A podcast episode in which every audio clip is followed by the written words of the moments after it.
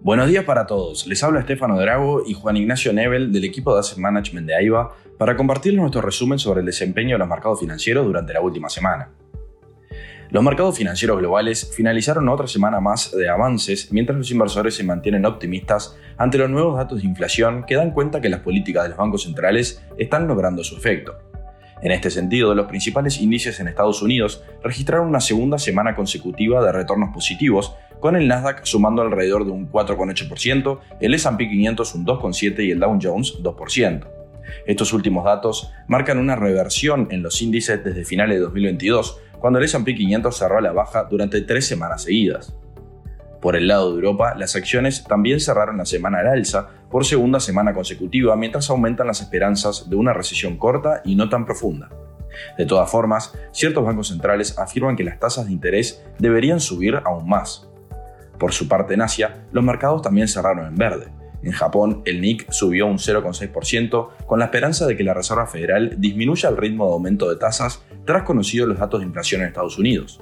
De igual forma, las acciones de China también cerraron con ganancias, con la bolsa de Shanghái aumentando un 1,2%. La semana pasada se inició la temporada de resultados correspondiente al último trimestre del 2022. El viernes, un puñado de los principales bancos de Estados Unidos reportaron resultados mixtos. JP Morgan y otras importantes entidades bancarias informaron el viernes una reducción de sus ganancias en el año 2022, cuando volvieron a acumular reservas frente a impagos ante una posible recesión. En este sentido, JP Morgan informó provisiones por 1.400 millones de dólares en anticipación a una recesión leve, incluso después de superar las estimaciones de utilidades trimestrales.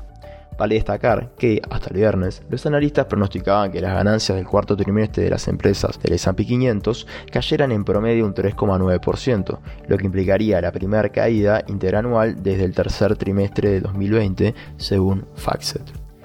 En cuanto a datos económicos, en Estados Unidos, la noticia clave de la semana fue el IPC de diciembre, el cual cumplió con las expectativas y se moderó a 6,5% frente al 7,1% de diciembre.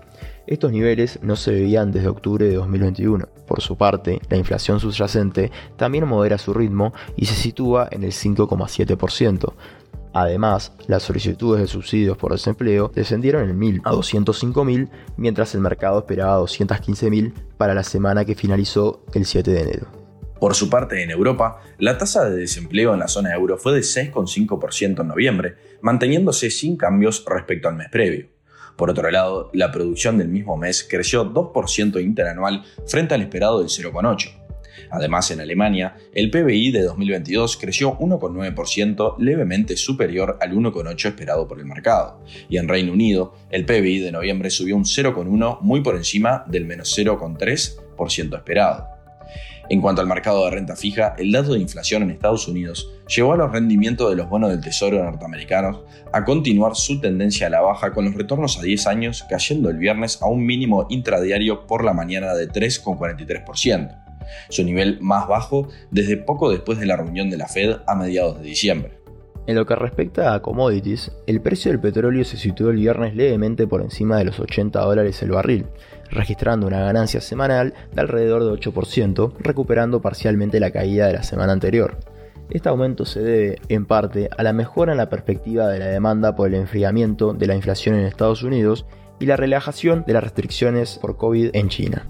Estamos entrando en otra semana clave en cuanto a datos económicos que tendrán un impacto directo en los mercados, destacándose en Estados Unidos el informe de ventas minoristas del miércoles que brindará una actualización de lo sucedido durante la temporada de ventas navideñas. Por su parte, en Europa tendremos datos de empleo en Reino Unido, el IPC de diciembre para la zona euro y en cuanto a crecimiento se destaca el dato de PBI anual en China. Hasta aquí llegamos con nuestro resumen semanal de noticias. Cualquier consulta o comentario adicional, no duden en contactarnos a nuestra casilla de Investment Support. Muchas gracias.